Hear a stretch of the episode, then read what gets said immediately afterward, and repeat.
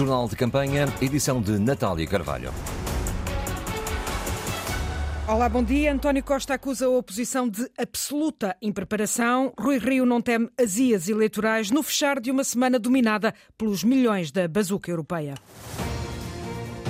Isto é admissível estar a falar com o povo nas eleições, depois durante quatro horas passa o cartão nenhum ao povo. Para o Algarve, um reforço extraordinário que vai fazer com que o próximo plano operacional não tenha 318 milhões de euros, mas tenha 770 milhões de euros. A resposta é demagogia. A resposta é a promessa que sabe que não vai cumprir. A maternidade vai se fazer, porque Coimbra precisa dessa maternidade. Façam propaganda honesta e séria. E se não podem fazer, não prometam. Quero é que os eleitores percebam e que castiguem, no sentido de dizer assim, não vale a pena andar a prometer aquilo que não vai cumprir. Porque eu hoje digo-lhe uma coisa, eu estou passada. Devia ter mais tempo, mais cuidado, porque se há coisa inquestionável é a obra da CDU ao serviço das populações do país. Que o Bloco de Esquerda é o único partido que afronta sempre o lobby das elétricas para acabar com o privilégio das elétricas e baixar a conta da luz no país. Estes milhões vão ser atirados, na sua esmagadora maioria, para a máquina do Estado. A maior parte dos portugueses não vai ver o retorno de um cêntimo desta mesma bazuca. Foi assim uma semana de campanha dominada pelos milhões da chamada Bazuca Europeia. O programa de recuperação e resiliência ainda não saiu dos discursos. Em Aveiro, ontem à noite, Catarina Martins a denunciar que os muitos anúncios de muitos milhões servem para esconder promessas que não se cumprem. E a coordenadora do Bloco de Esquerda dá o exemplo da habitação, onde o que está previsto executar com o PRR são menos casas do que aquelas que se tinha prometido, Madalena Salema. Catarina Martins começa por ironizar com os anúncios de António Costa. Ora como governo, ora como Partido Socialista, vai anunciando milhões. Milhões para aqui, milhões para acolá. Há sempre um milhão um anúncio. E no meio de tantos milhões que são anunciados, às vezes esconde-se que o que está programado não são mais casas, mas menos casas do que tinha sido o compromisso do governo em 2017. Um compromisso que passava por ter 170 mil casas a custos controlados, mas afinal, agora as contas são outras. Sabem quantas casas prevê o programa de recuperação e resiliência? 26 mil. 26 mil. Passámos de 170 mil para 26 mil. Enquanto se atiram muitos milhões de propaganda, foi-se retirando no que era mais importante. A líder bloquista promete desmontar os anúncios. Cá estamos, para estas contas certas, no avesso dos anúncios de milhões que escondem a desistência de responder aos problemas do país. A noite ventosa em Aveiro trouxe Riba aos Teves ao centro do furacão. Não me esqueço que se virou para uma mulher que ficou sem transportes e disse que lhe dava boleia na bagageira do carro. Para o Bloco, o presidente da Câmara encolhe os ombros aos problemas e faz de conta que não passa nada. Normal é ignorar qualquer problema enquanto sorri e corta fitas. Foi, até ao momento, o mais duro ataque de campanha de Catarina Martins. Grão a grão enche a galinha ao papo, diz um ditado popular, milho a milho, voto a voto se faz um resultado eleitoral, lembra Jerónimo de Sousa. No berço da nacionalidade, no encerramento da primeira semana oficial de campanha, o secretário-geral do PCP foi lembrar que Guimarães, um conselho minhoto governado há décadas por socialistas, ilustra um dos dramas do país, os baixos salários no Namaral. No fecho da primeira semana de campanha, Jerónimo de Sousa lembra que há muito trabalho a fazer. Falar com um vizinho, com um colega de trabalho, com um familiar, conversar e também ouvir o que as pessoas têm para nos dizer. E não só pelos 700 candidatos da CDU no Conselho de Guimarães. Um apelo ao voto no Largo de Toral, num Conselho há décadas governado por socialistas. Jerónimo pede a ajuda de todos, taco a taco, semente a semente. Milho a milho, pedaço a pedaço, homem a homem, mulher ao jovem, é preciso envolver todos, um a um, diz o secretário-geral do PCP, alertar para a realidade do Conselho Socialista, berço do país. Estamos num Conselho marcado pela realidade dos baixos salários e da decadência da indústria têxtil.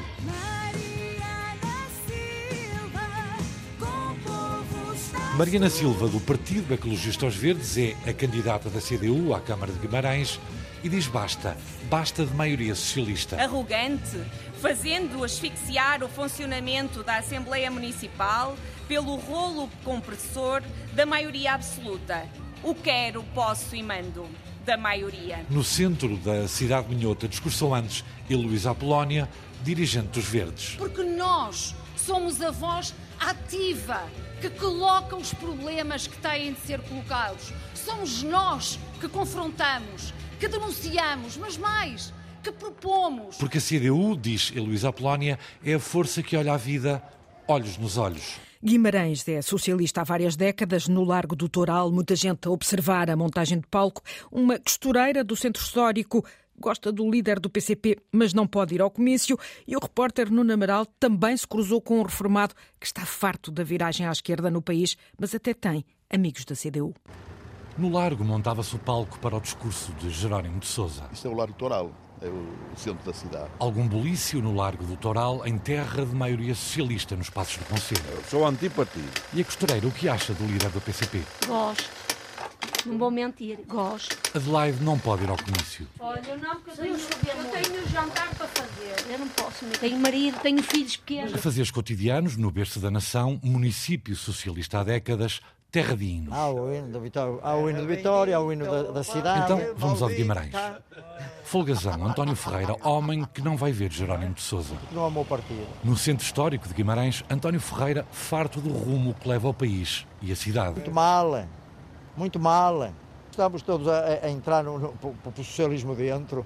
E, e, e, etc. A esquerda é que está a tomar conta disto tudo. Mas não tem prioridades o vimaranense Ferreira. Já não é a primeira vez que eu cumprimento comunistas. E tenho até um, pessoas conhecidas que são comunistas e falo com eles. Eles não comem nada, não comem os meninos. Isso acabou. E o hino, o tal da terra? Ó oh, Guimarães, teu progresso, a tua vida, a toda a vossa inspiração. Terra bendita, ó oh, pátria querida. Filhos teus no coração. O dia de ontem de Jerónimo de Sousa começou em Viana do Castelo. Foi lá que terminou o dia de António Costa, a garantir que as referências ao plano de resiliência não são uma chantagem nem uma promessa. As obras serão feitas, ganhe quem ganhar em cada município, garante António Costa. Em Viana do Castelo, o presidente da Câmara atingiu o limite de mandatos e a aposta do PS é num dos vereadores da autarquia. António Costa foi lá dar apoio e João Trugal, o líder socialista, levou com ele mais um ministro. Agora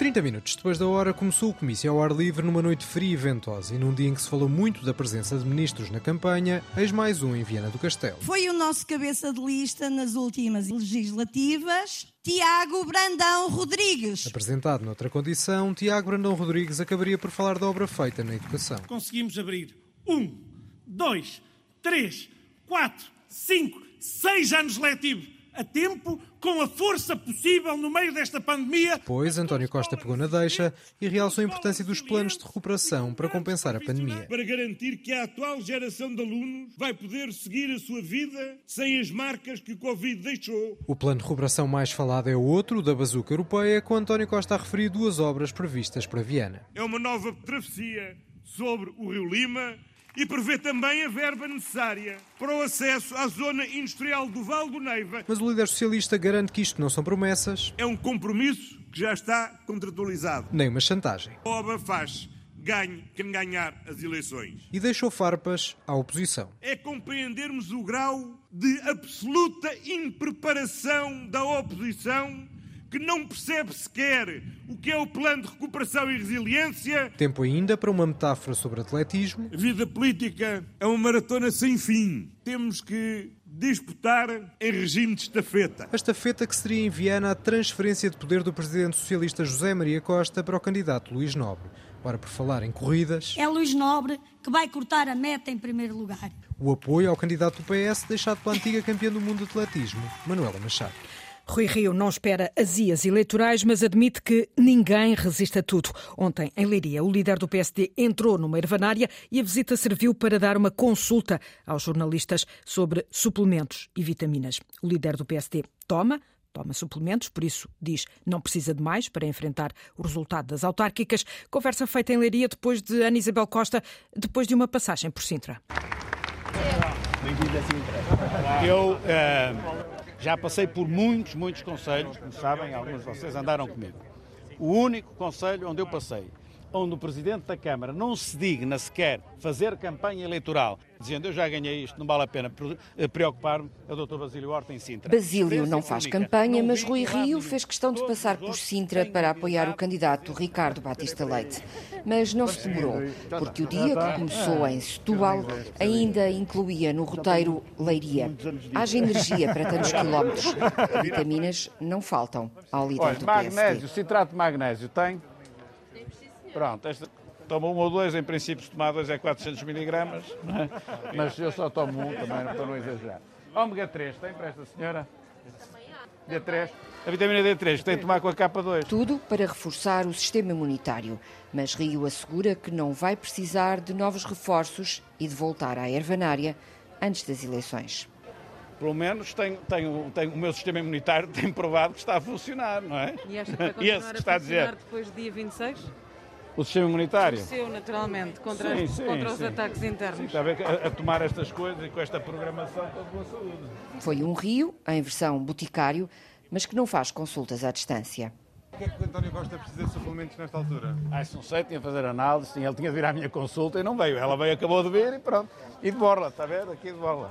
O líder do PSD foi a Leiria dar apoio a Álvaro Madureira, o candidato do PSD à Câmara de Leiria, numa arruada também seguida pelo repórter Joaquim Reis. Há bandeiras laranja, o líder do partido, concertinas e chuva, muita chuva. Uma arruada molhada que não esmorece o entusiasmo de Álvaro Madureira, candidato social-democrata à autarquia de Leiria. Está a chover, está molhado, é campanha abençoada, caminho à vitória. Esta é uma candidatura com o objetivo de devolver a Câmara ao PSD. Vamos fazer tal mudança que Leiria precisa, porque nós tivemos 12 anos o PS e podemos questionar o que é que fizeram, qual é a obra que deixam no Conselho de Leiria. Leiria está sem projeto? Está com remendos, com o dizer que vão fazer. Álvaro Madureira, portanto, precisa de ganhar a Câmara. Ora, a constituição da sua candidatura tem o apoio da Direção Nacional do PSD, mas teve a oposição por parte do PSD aqui em Leiria. Este facto poderá colocar eh,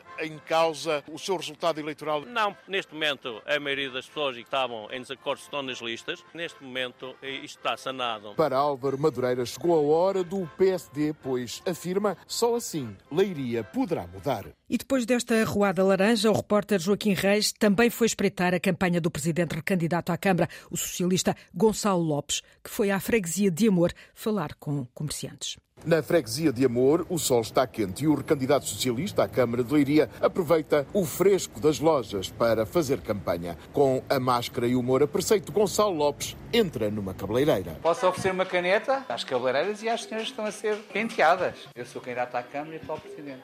Estou aqui a tentar vender o meu peixe. A conversa com comerciantes tem um propósito. Ter um contacto com aquilo que são os agentes económicos que viveram esta crise pela pandemia, daquilo que temos percebido com os nossos comerciantes e empresários é que eh, Leiria representa um espírito otimista em termos de recuperação económica, que faz com que no futuro esteja a preparar uma retoma em força, não só para aproveitar os fundos comunitários, mas também aquilo que é o investimento das autarquias. As propostas socialistas visam eixos fundamentais. Temos uma grande aposta naquilo que é a melhoria do desempenho ambiental do Conselho. Por outro lado, temos que colocar nas nossas equipas, seja de Câmara, quer as juntas de freguesia, uma política de rigor e de proximidade junto às populações. Para além da vitória, há um objetivo. O combate à abstenção, dizendo que o voto é a vacina da democracia. Quanto ao resultado desejado, Gonçalo Lopes não tem dúvidas. Ser reeleito presidente, obter mais votos, pelo menos os mesmos oito vereadores e a totalidade das freguesias. Também em Leiria esteve o líder da Iniciativa Liberal, com críticas a António Costa. Coutrinho Figueiredo diz que as prioridades do PRR estão erradas e tanto o PS como o Primeiro-Ministro não sabem como fazer crescer o país. Coutrinho Figueiredo foi a Leiria visitar a estação ferroviária, uma estação que integra a linha do Oeste e que tem sido notícia pela necessidade urgente de requalificação, eh, acompanhado pelo candidato à autarquia Marcos Ramos, o líder da, da, Iniciativa Liberal, afirma que o ministro das Infraestruturas se esqueceu deste troço uh, sandigageiro. O candidato alerta para um problema que tem décadas, vem dos anos 40 mais concretamente. Temos registros históricos que diziam que as pessoas na altura já queriam, gostavam de ter um comboio que as levasse e trouxesse Lisboa no mesmo dia. Marcos Ramos, na corrida pela Iniciativa Liberal à Câmara de Leiria, fala da linha do Oeste, um troço ferroviário que liga a estação de Agualva Cacém, na linha de Sintra, à estação da Figueira da Foz. Isso tem impacto ao nível, ao nível empresarial, tem impacto ao nível da, da habitação e da mobilidade também aqui, aqui do Conselho, de dentro e fora da cidade, que as, as, as pessoas podiam efetivamente trabalhar fora, uh, morar fora, perdão, e trabalhar aqui se tivessem condições, condições para se deslocarem desta, desta forma. Não é? Isso não acontece. Não é? O candidato culpa as sucessivas administrações PS e PSD da autarquia que não prestaram atenção à ferrovia. Já o líder da Iniciativa Liberal afirma que o Ministro das Infraestruturas se esqueceu desta linha. É incrível como um ministro que fala tanto da importância da ferrovia, esta que é absolutamente crucial, e aqui, permita-me dizer, não é só crucial para a cidade de Leiria, para o Conselho de Leiria e para a região centro.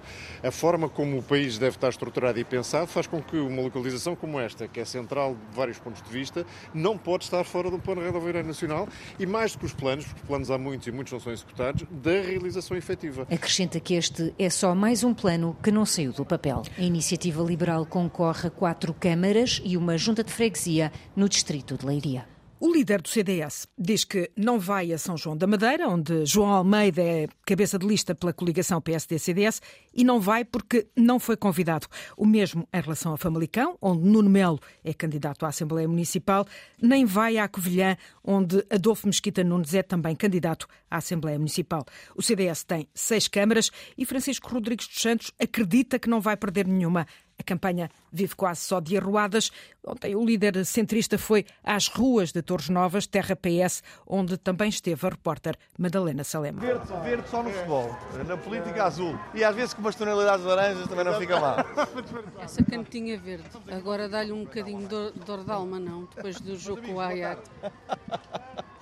Sabe que isto é um tema assim, Como é que está? Porque como leão sinto o morro muito frio. Precisa andar muito depressa. É. Isto está uma, está uma bela mancha, pá. Isto via. Aqui uma foto. Eu não gosto das campanhas fechadas sobre si próprias, escondidas nas sedes ou em visitas a instituições. Eu acredito numa política de portas cancaradas para a sociedade civil, movimentada nas ruas. Vai a São João da Madeira ou não? Dei prioridade aos conselhos em que fui convidado para estar presente, onde as candidaturas locais entenderam que era uma mais-valia ter a presença do presidente do partido. E por isso não estarei em São João da Madeira. Acredita que pode ser eh, eleito para a Assembleia Municipal de Oliveira do Hospital? Eu acredito que sim, porque Oliveira do Hospital é a minha terra, onde estão plantadas as minhas raízes e eu motivei-me para avançar por amor à minha terra. Já ninguém consegue parar esta força que nasce das ruas. Eu não estou minimamente preocupado com o Ponte Lima. Mantivemos a equipa da variação completamente unida, também com. As pessoas conhecem bem a marca do partido. Como é que está? Meu amigo, está de boa saúde? Olha, que maravilha. Está tudo bem, estou aqui por Torres Novas a apoiar a coligação. Acho que faz é? Agora, também quero dizer uma coisa, eu, eu, eu, acho mesmo que o CDS vai segurar facilmente as seis câmaras municipais que tem. Top! É? O candidato quer o seu voto, não é? Está bem, está bem. Autárquicas 2021. Em Lisboa, o candidato do PSD-CDS, Carlos Moedas, fez uma viagem de autocarro entre o Martim Muniz e o Arieiro, trajeto de 25 minutos, a servir para Carlos Moedas defender o fim da ciclovia na Avenida Almirante Reis e transportes gratuitos para jovens e idosos. O repórter João Vasco fez essa viagem com o candidato. Dez minutos depois do previsto, o 708 chega à paragem do Martim Muniz. À entrada do autocarro, Carlos Moedas vai cedendo a passagem. Entre entre minha senhora, venha, venha, venha. De seguida, valida a sua senha. Eu ainda tenho, ainda tenho dinheiro, ainda tenho dinheiro que eu tenho sempre carregado. Sem grande interação com os passageiros, Carlos Moedas mantém-se de pé no centro do autocarro. A Rua da Palma atravessa-se sem dificuldade, mas uns metros mais acima, assim que se entra na Almirante Reis, o trânsito adensa-se e o trajeto em direção à Praça do Chile faz-se bastante devagar. O ritmo lento da viagem dá para, mesmo de pé, Carlos Moedas ir conversando com os jornalistas acerca das ciclovias. E eu acho que o, o que se está a passar é que estas ciclovias não estão a ser desenhadas por pessoas que realmente sabem de ciclovias. Sobre a ciclovia da Almirante Reis, o candidato não muda de ideia. E, portanto, mantenho o que digo que esta ciclovia é para acabar e, portanto, nesse aspecto é voltar às duas faixas. Moedas aproveita para lembrar que, se for eleito, tornará os transportes públicos gratuitos para menores de 23 anos e maiores de 65. E, já na rua, garante que a medida não levaria a Câmara à falência, porque iria mexer com uma percentagem baixa do orçamento da autarquia. Um Presidente da Câmara tem que ter essa liberdade em relação a 10% de um orçamento, porque senão não era um Presidente da Câmara. Chegava lá e fazia o que já estava feito. Pelas contas do candidato, a medida custaria 67 milhões de euros. Fernando Medina recebeu há dois dias o apoio do líder do PS e ontem à tarde foi ele próprio, Medina, que foi ao encontro do filho de António Costa, candidato a presidente junta. Arruada em Campo de onde se ouviram Mário Galego queixas com a habitação. Num dia recebe o apoio de António Costa, no outro vai apoiar o filho de António Costa. E Medina até já sabe o cântico do candidato à freguesia de Campo de Ourique.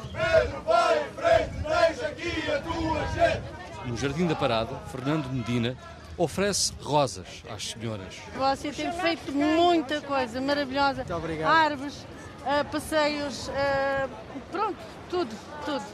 E há alguém que sempre gosta só de dizer mal e não dizer bem. E tem que se dizer bem quando se faz alguma coisa para o nosso país. E houve críticas dos homens. O prédio está um bocadinho degradado, porque quando pode chover e aquilo tem uma dorrocada. É na rua Cantorico, número 37. Mas o que é que querem fazer? Que se mande lá a inspeção, ver se aquilo está bem? E agradecer que o senhor está bem. Pronto, vai lá, vão lá os bombeiros ver isso. Um consumidor à minha porta está entupido há, há muito tempo. Há quatro meses que eu fiz a reclamação, até hoje ninguém me resolveu nada. Habitação o problema da habitação que Fernando Medina diz que está habituado a lidar todos os dias. É normal as pessoas abordam, eu sou Presidente de Câmara em funções, as pessoas procuram para expor os seus problemas, às vezes são problemas de natureza, são problemas de natureza muito diversa. Ouviu há pouco alguém com um problema corriqueiro de um saneamento ou de, um, ou de um, um pavimento, até aos problemas mais delicados de habitação, em que nós procuramos encaminhar para os programas respectivos através dos sites de informação que a Câmara dispõe uhum. e, e é assim mesmo. A vida do Presidente de Câmara é essa mesmo. A habitação em Lisboa é também tema recorrente no debate entre candidatos. João Ferreira, o candidato da CDU, andou pelo Jardim da Estrela e Mário Galego, também ele, ouviu queixas. Habitação, assunto inevitável na campanha eleitoral. Por exemplo, no Jardim da Estrela. Fruto da aplicação da, da, lei das rendas, em grande medida, temos nesta freguesia situações de eh, várias pessoas e famílias em risco, algumas já despejadas, outras em, em, em, em risco de despejo. João Ferreira oferece o folheto a quem passeia no jardim e ouve queixas. É uma pouca vergonha, o cinema país dava alegria às pessoas e está daquela maneira. E é o de vosso? Somos da CDU. Eu quero ver se vocês fazem alguma coisa por nós. Senhora, mas não fique só a ver precisa de uma casa e não tem. São os ricos. Aqueles gajos todos estão ali, está a perceber? Vivem nos reis palácios, ouviu? Que aquilo foi feito para eles, não foi feito para a gente. E a gente, pequenitos, chegamos ao fim do mês, o patrão. Então, mas isso lá, tenho renda de casa, tenho água, tenho luz, tenho tudo. Eles, é, eles é que têm razão. Posso, por exemplo, para mim que não posso pagar rendas grandes, arranjar a casa da Câmara, caramba. É uma das propostas que nós temos. Pois, está a ver, está a ver. Sabe que a Câmara Assim votem sim, assim não. A, a Câmara tem muito património.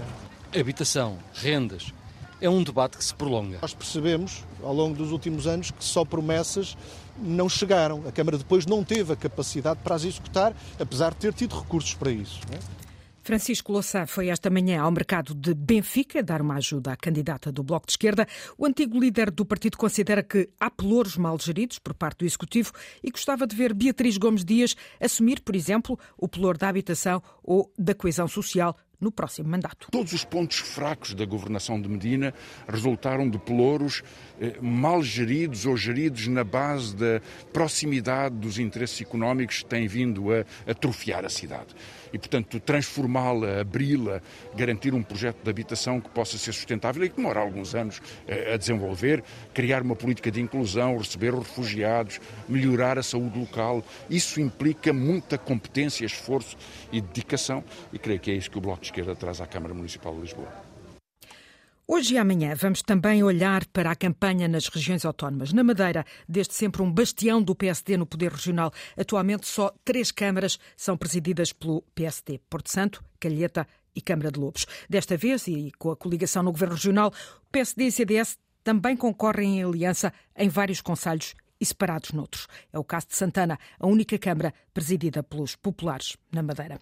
A grande luta e a que gera mais expectativa é a de Funchal, mas também pode haver mudanças na Câmara do Porto Santo.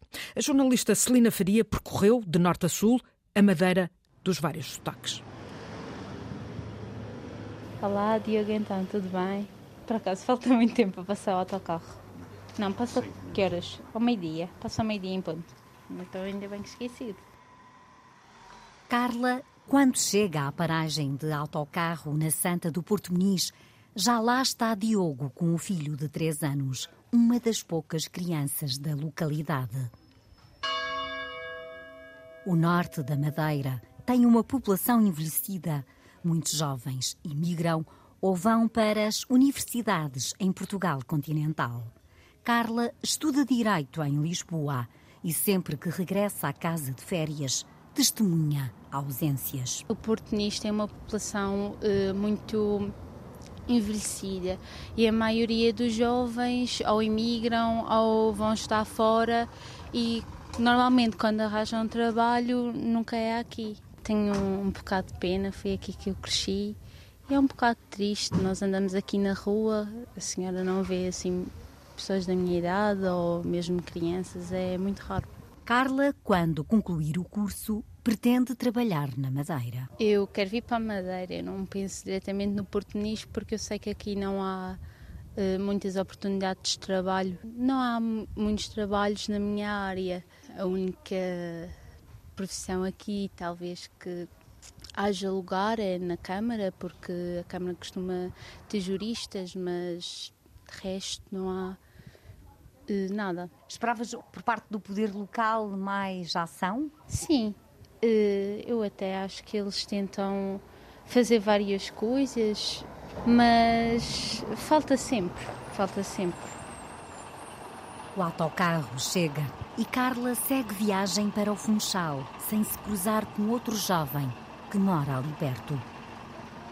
Nelson Francisco trabalha num restaurante na Vila do Porto Muniz, mas logo que possa, vai sair para procurar uma nova oportunidade em Portugal continental. Eu, de momento, procuro um emprego que me dê formulário em vez de me dar salário, ou seja, tem que ser um lugar bom e não tem nada disso aqui no português. Não tem, por exemplo, um, e tipo, também não espero, o lugar não é apropriado para isso, muito, acredito eu, mas não tem um hotel 5 estrelas, não tem um restaurante estrela Michelin, não tem um lugar com um nome.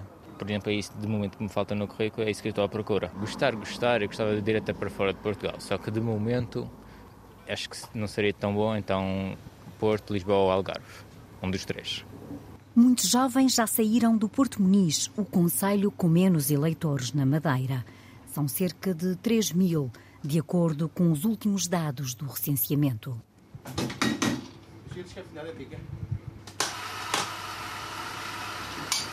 Manuel Arsénio tem um bar e um pequeno supermercado. O comerciante emigrou muito jovem para a Venezuela, onde viveu durante 30 anos.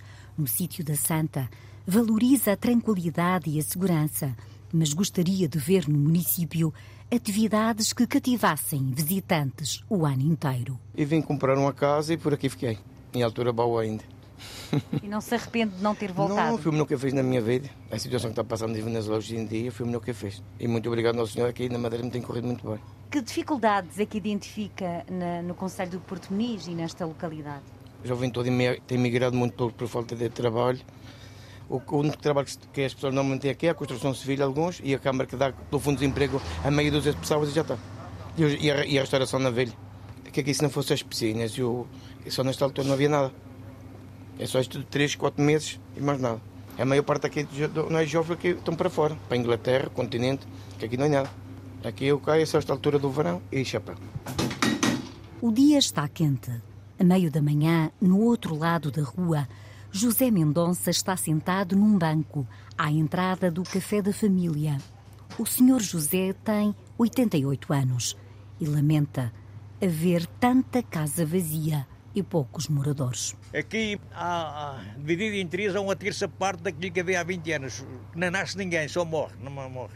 Morre 20 e às vezes nascem, mas é quando nasce. E às vezes morre 50 para nascer não. Nasce. Eu estou aqui, eu, eu, eu, este ano, já estamos quase no fim do ano, houve ali dois ou três batizados num ano inteiro. Ninguém, ninguém quer ter filhos. Daquele além, daquele além, é o, é o quadro dessa rua, aqui, aqui ao fundo, há sete ou oito casais, são mulheres. Aqui porque abaixo são mulheres, os homens já morreram todos. Olha, aqui tem uma, aqui tem uma mulher só, aqui lá tem uma pessoa, três, quatro, cinco, seis. Aqui tem sete casas, sai uma mulher em cada casa. Quase não sabe ler nem escrever mas da vida diz ter muitas lições. Quando fala dos políticos, assume desconfiança. Para mim está bom. Ninguém vai para o poder para bem dos outros. Cada um vai para o poder, cada um é, cada um é vem a nós. Aquela coisa, o verbo, vem, eu venho a nós. E sou tu és ele é. O senhor José termina, entretanto, a conversa para a rádio. Apesar de já não trabalhar, tem uma vida ativa. Vou até à velha, já dei na velha, vou dei para o carro em cima do carro, ando a pé naquele carro que se dá, dá mil passinhas, dá 500 para lá, 500 para cá, deixo o carro lá para da piscina, bebo um cafezinho para ali, vejo a bilhar lá um pedaço e venho para cima. Olha, a respeito disso, que eu tenho que, seguir, eu tenho que acabar com a conversa, que eu tenho que estar num lugar agora às 11. A população envelhecida e o despovoamento caracterizam o norte da Madeira. Mas, na opinião de Paulo Rodrigues, professor do Centro de Investigação em Estudos Regionais e Locais da Universidade da Madeira, há outras questões que influenciam as decisões políticas. Existe a questão das acessibilidades, que são sempre, é sempre uma preocupação, e a questão da, do saneamento eh, básico, não é? Porque a Madeira tem uma orografia uh, muito complexa, uh, que muitas vezes é, é, tão específica que quem não é de cá tem dificuldade em perceber, uh, e isso são sempre custos acrescidos, e essa é sempre, inevitavelmente, uma, uma, uma área de ação de qualquer Câmara Municipal. A relação mais direta com as pessoas, a resolução de problemas simples, que é fazer chegar um determinado produto a um determinado local, e, e por outro lado, eh, tentar conjugar esse exercício do poder com outros dos poderes estão necessariamente relacionados com as câmaras municipais na Madeira, que é o poder regional. A norte, no Porto Muniz, o PS lidera a Câmara Municipal há oito anos. Em São Vicente, o movimento, que venceu as eleições autárquicas em dois mandatos, deu lugar a uma aliança PSD-CDS. Os dois partidos formam a coligação no governo regional, mas em alguns municípios concorrem separados. É o caso da candidatura à Câmara de Santana, a única onde o CDS é poder na Madeira atualmente. No mapa eleitoral, no norte, Paulo Rodrigues prevê que não haja mudanças. E no global, na região, o investigador entende que o cenário é incerto em quatro municípios. Nos 11 conselhos, eh, nós temos três, eventualmente quatro, onde uh, existem algumas dúvidas, com o Funchal uh, e o Porto Santo uh, à frente, e depois temos o caso da Ponta de Sol e de Santana, onde, enfim, algumas alterações de última hora poderão fazer pender a balança de uma forma decisiva para algum dos lados. Eu creio que, de um modo geral, todos os outros, pelos dados que nós temos e pelaquela que é a tradição até eleitoral nas autárquicas, dificilmente se poderão imaginar grandes alterações. Vamos embora. Quem dá foi o, foi o Amar. Quem dá ali o Osvaldo, faz favor. Num pequeno miradouro na freguesia de Santo António, no Funchal, um grupo de homens joga à sueca. Vamos embora à mesa que isto agora está a dar. No alto do Funchal, Amaro Martins identifica uma dificuldade no centro da cidade. Nunca vi tantas ruas fechadas na minha vida como este ano. Não sei se é por causa das eleições, não mas para mim um dos grandes problemas é o trânsito. A mobilidade realmente, eu bem sei que querem acabar com, com o trânsito dentro da cidade, mas acho que a mobilidade realmente está, está, está muito mal. Amaro Martins reconhece que há problemas sociais por resolver, mas critica a política de apoios públicos. A situação dos sem-abrigo era bom que realmente se terminasse.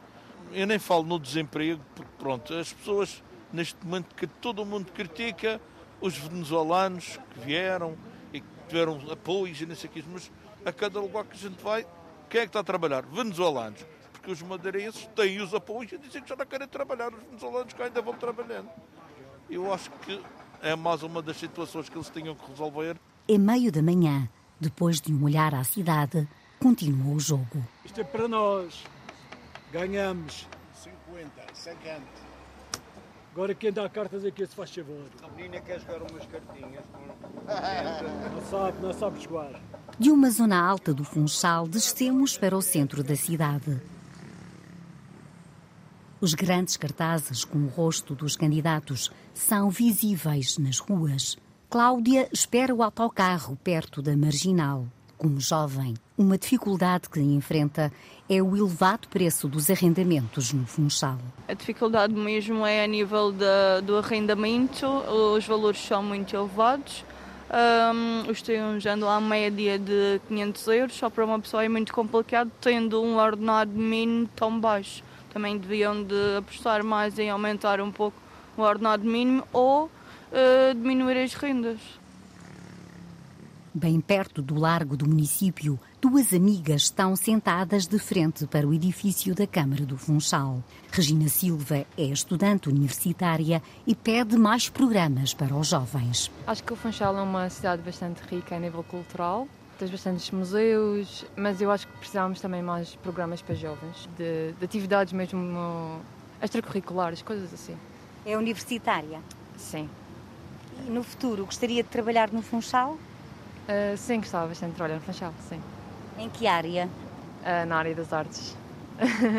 Acha que essa é uma área com saída no Funchal? Mais ou menos. Uh, é um bocado complicado, mas é a área que eu gosto. Por isso, se pudesse ficar no Funchal e trabalhar nessa área, seria o ideal.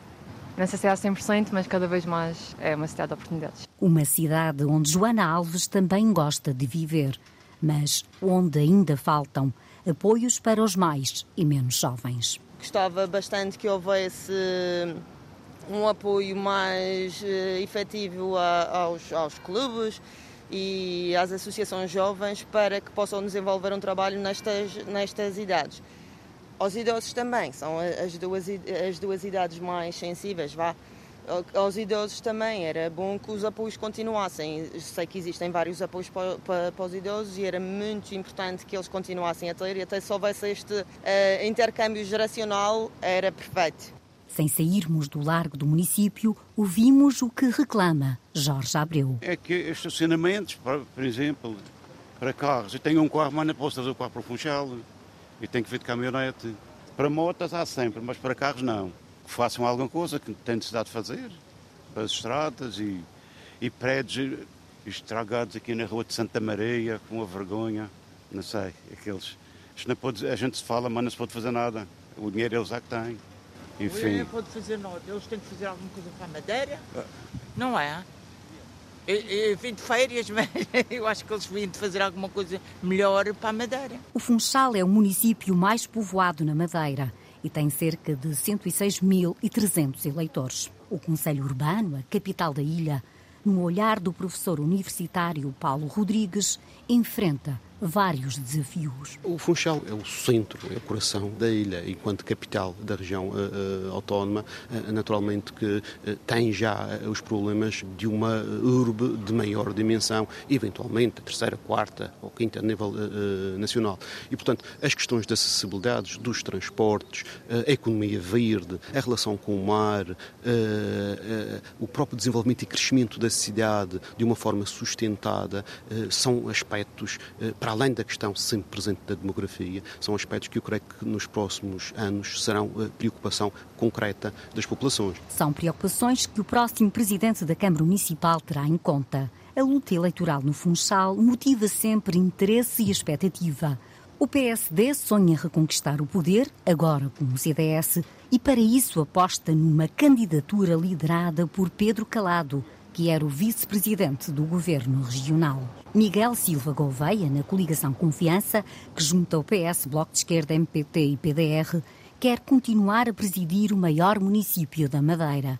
Paulo Rodrigues, investigador em estudos regionais e locais, prevê um forte combate. Quer o Dr. Pedro Calado, quer o, uh, o engenheiro Miguel uh, Gouveia, jogam uma cartada forte, porque qualquer um dos dois eh, ganhando as eleições, eh, passará a ter eh, dentro do seu núcleo partidário uma força reforçada, não tanto em relação àquilo que serão os próximos quatro anos, mas em relação ao, futuro que poderá daí resultar. Porque nós também sabemos que, graças a essa preponderância, em termos históricos, do Funchal, há sempre uma clara propensão para quem assume o poder na Câmara do Funchal, poder eventualmente no futuro pensar em outros voos que tenham a ver necessariamente com o governo regional. As sondagens indicam-nos e, e outros estudos de opinião e consultas mais ou menos científicas para um equilíbrio. E é, esta, esta é também outra das componentes da, da, incógnita, não é? E, portanto, eu creio que aqueles últimos dias antes das eleições serão eventualmente decisivos para se perceber uh, como é que uh, essa, essa luta irá desenvolver-se, porque, sem dúvida, esse será o tempo para eventualmente convencer de um lado e de outro aqueles que possam estar ainda indecisos. Os candidatos às autárquicas têm ainda algum tempo para cativar o eleitorado. O Sr. Jorge, de olhos no edifício da Câmara Municipal do Funchal, confessa com um sorriso que já decidiu em quem vai votar e espera muito do próximo presidente, seja ele qual for. No dia 26 é que vamos ver o que é que vai acontecer. O que ficar no poder é que vai ter que fazer alguma coisa, senão não vale a pena. A grande reportagem da jornalista Celina Faria, na Madeira, um bastião PSD no poder regional que eh, só tem três câmaras presididas pelo Partido Social Democrata, João Trugal. O mapa autárquico da Madeira sofreu uma autêntica revolução nos últimos anos. Da totalidade das 11 câmaras até 2013, o PSD passou para apenas três no último mandato. São elas os dois bastiões que possui desde sempre, Calheta e Câmara de Lobos, e ainda Porto Santo, recuperado em 2017. Já o PS lidera com quatro câmaras, entre elas está o Funchal, numa coligação que envolve o Bloco de Esquerda e que nestas eleições vai também contar com o PAN. Há ainda uma Câmara do CDS, em Santana, outra do Juntos pelo Povo, no segundo Conselho mais populoso, de Santa Cruz, e duas independentes que a direita pode agora capitalizar. Na Ribeira Brava, o atual presidente recandidata-se com o apoio de PSD e CDS, e em São Vicente esse apoio dá mesmo lugar a uma candidatura pelos dois partidos. Finalmente, destaque para os dois conselhos onde não há recandidaturas, é o que acontece em Porto Santo, com o autarca do PSD, e na capital Funchal, em que o presidente eleito há quatro anos, Paulo Cafofo, saiu a meio do mandato para assumir a liderança do PS Madeira. Autárquicas 2021. Espaço para análise. Comigo tenho o Filipe Teles, eh, para o reitor da Universidade de Aveiro. Eh, bom dia ou já boa tarde. Eh, os milhões da chamada bazuca europeia dominaram o discurso dos líderes partidários nesta primeira semana e entre anúncios e trocas de acusações, o certo, professor Filipe Teles, é que ninguém sabe ao certo como vão ser distribuídos esses milhões. Muito bom dia. Sim, o que lhe pergunto, um princípio... que eficácia tem, este, tem, este, tem esta campanha ou este discurso eh, na campanha das, das autárquicas? Sim, muito, muito, bom dia. A partir, há aqui um princípio fundamental. Não é? estes programas existem para dar resposta às necessidades específicas de, dos territórios e das, das, populações. O PRR e outros programas de investimento deverão, por isso mesmo, ter ser feitos de forma tendencialmente centralizada, o que não verificamos. Né? Neste caso, os programas plurianuais a que já estamos habituados, os antigos quadros comunitários, ou Portugal 2020 em fase de conclusão, ou mesmo o futuro novo Portugal 2030, tiveram e têm todos evoluído uh, na forma descentralizada de os implementar. Veja-se, veja por exemplo, que o peso uh, dos programas operacionais regionais uh, dentro do Portugal 2020, em fase de conclusão, já representavam cerca de 40% do total de financiamento, com autoridade de gestão ao nível regional o PRR com uma injeção extremamente significativa de financiamento num período particularmente sensível da economia portuguesa, com uma grande parte dedicada exclusivamente a investimento público, quase que inverte este princípio de forma radical. Eu diria que este, que este é, um, é um retrato um, mais do perfeito do país e do modelo de governação que temos, tão centralizado, que até é normal, e temos assistido a essa conversa ao longo da semana, a estes casos ao longo da semana, que é normal o próprio Primeiro-Ministro procurar intervir uh, nas eleições locais por via dos instrumentos de política pública e de financiamento que tem ao dispor, nomeadamente o PRR. E isto levanta necessariamente questões relativas à, à separação entre níveis de governação ou, ou mesmo do dever de, eh, de neutralidade. Como, como Sim, mas não é de agora e nem deste Primeiro-Ministro, é, é comum a quem está no poder. Precisamente, não, não há aqui nenhuma, uh, nenhuma originalidade uh, na atuação do governo face às eleições locais. Aliás, uh, muitas vezes, e mesmo até do ponto de vista da investigação nestes temas, trata-se das eleições locais como uma, como uma espécie de eleições de segunda ordem, ou seja, também sujeitas à, influência e à comparação e até à agregação de dados, olhando para as, para as eleições nacionais como, como sendo as eleições de primeira ordem. E, portanto, aqui há um comportamento que é, que é normal nos governos, nos primeiros ministros, sempre, particularmente em períodos onde os, até os programas comunitários uh, colocaram mais dinheiro uh, ao dispor uh, da, do país. Portanto, este, este, uso do argumento financiamento, financiamento comunitário nas mãos de um governo, não é novidade. Agora, este dever de neutralidade, como lembrou a Comissão Nacional de Eleições, é importante. eu diria, é um dever até de fundamental transparência. Eh, falamos de um, de um PRR, um Plano de Recuperação e Resiliência, também sem relevante voz local, é excessivamente centralizado na sua definição, ainda que a participação pública possa uh, ser apontada como um escape, muitas vezes, contra este tipo de argumentos, e houve momentos de participação pública na elaboração do PRR, mas é um instrumento sobre o qual, acima de tudo, sobre o qual o Governo tem total controle e, portanto, uh, esta circunstância onde facilmente se confunde, e era essa a questão, né, se confunde o voto local com o prémio que se poderá seguir, que é o prémio da bazuca, é algo que levanta algumas questões de transparência e que importa apenas assinalar, não sendo, não sendo novidade. Não novidade. Estas eleições eh, trazem, trazem algumas novidades, nomeadamente novos partidos. Eh, e se partidos como, por exemplo, a Iniciativa Liberal e o Chega já são eh, conhecidos dos portugueses, há outros, como, por exemplo, o Volt, que é, que é um partido menos, menos conhecido do eleitorado, mas que se apresenta a estas eleições exatamente para se dar a conhecer e apresenta-se nas, nas, em, em, câmaras de maior população, como, por exemplo, o Porto e Lisboa. O que é que isto eh, significa? Esta, o que é que pode trazer de novo a estas eleições estes, estes novos partidos? Esta, estas eleições trazem, eh, nomeadamente por via destes novos partidos, trazem algumas novidades interessantes de, eh, de acompanhar.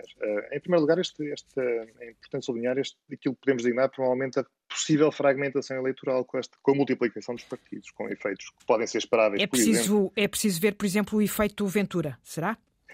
Também, também, mas uh, independentemente do, do, tipo de partido e da orientação ideológica dos diferentes partidos, a própria fragmentação com o aumento uh, das oportunidades de voto, uh, numa lógica até de mercado eleitoral, com mais possibilidades ao dispor dos eleitores nos seus municípios, em vez de terem cinco ou seis partidos nos quais votar têm sete ou oito mais uns movimentos e listas independentes. Uh, esta maior competição eleitoral torna também, primeiro, mais complicado o, uh, a capacidade de prever efeitos agregados ao nível nacional. Há, é cada vez mais difícil de fazer esta, esta, esta leitura. Também o mais complicado é o acompanhamento por parte da comunicação social, imagino, porque são, são, são, mais, são mais listas a acompanhar em, em É quem o diz. Imagino que sim. Eh, mas a participação dos novos partidos, ah, eu diria que importa olhá-los de duas formas. Aqueles que já têm alguma expressão nacional, apesar de novos, como a Iniciativa Liberal ou o Chega, eh, que já, e o próprio PAN, que já se tem com, com maior dimensão até do ponto de vista parlamentar, que, que eh, capitalizam esta, esta notoriedade nacional para procurar perceber que expressão é que tem ao nível local, e outros partidos, deu o exemplo de Volta, entre outros, que vão, e alguns movimentos apenas de expressão local, que procuram nestas eleições ou essa mesma notoriedade nacional, ou procuram um lugar também no, no panorama autárquico de alguns municípios.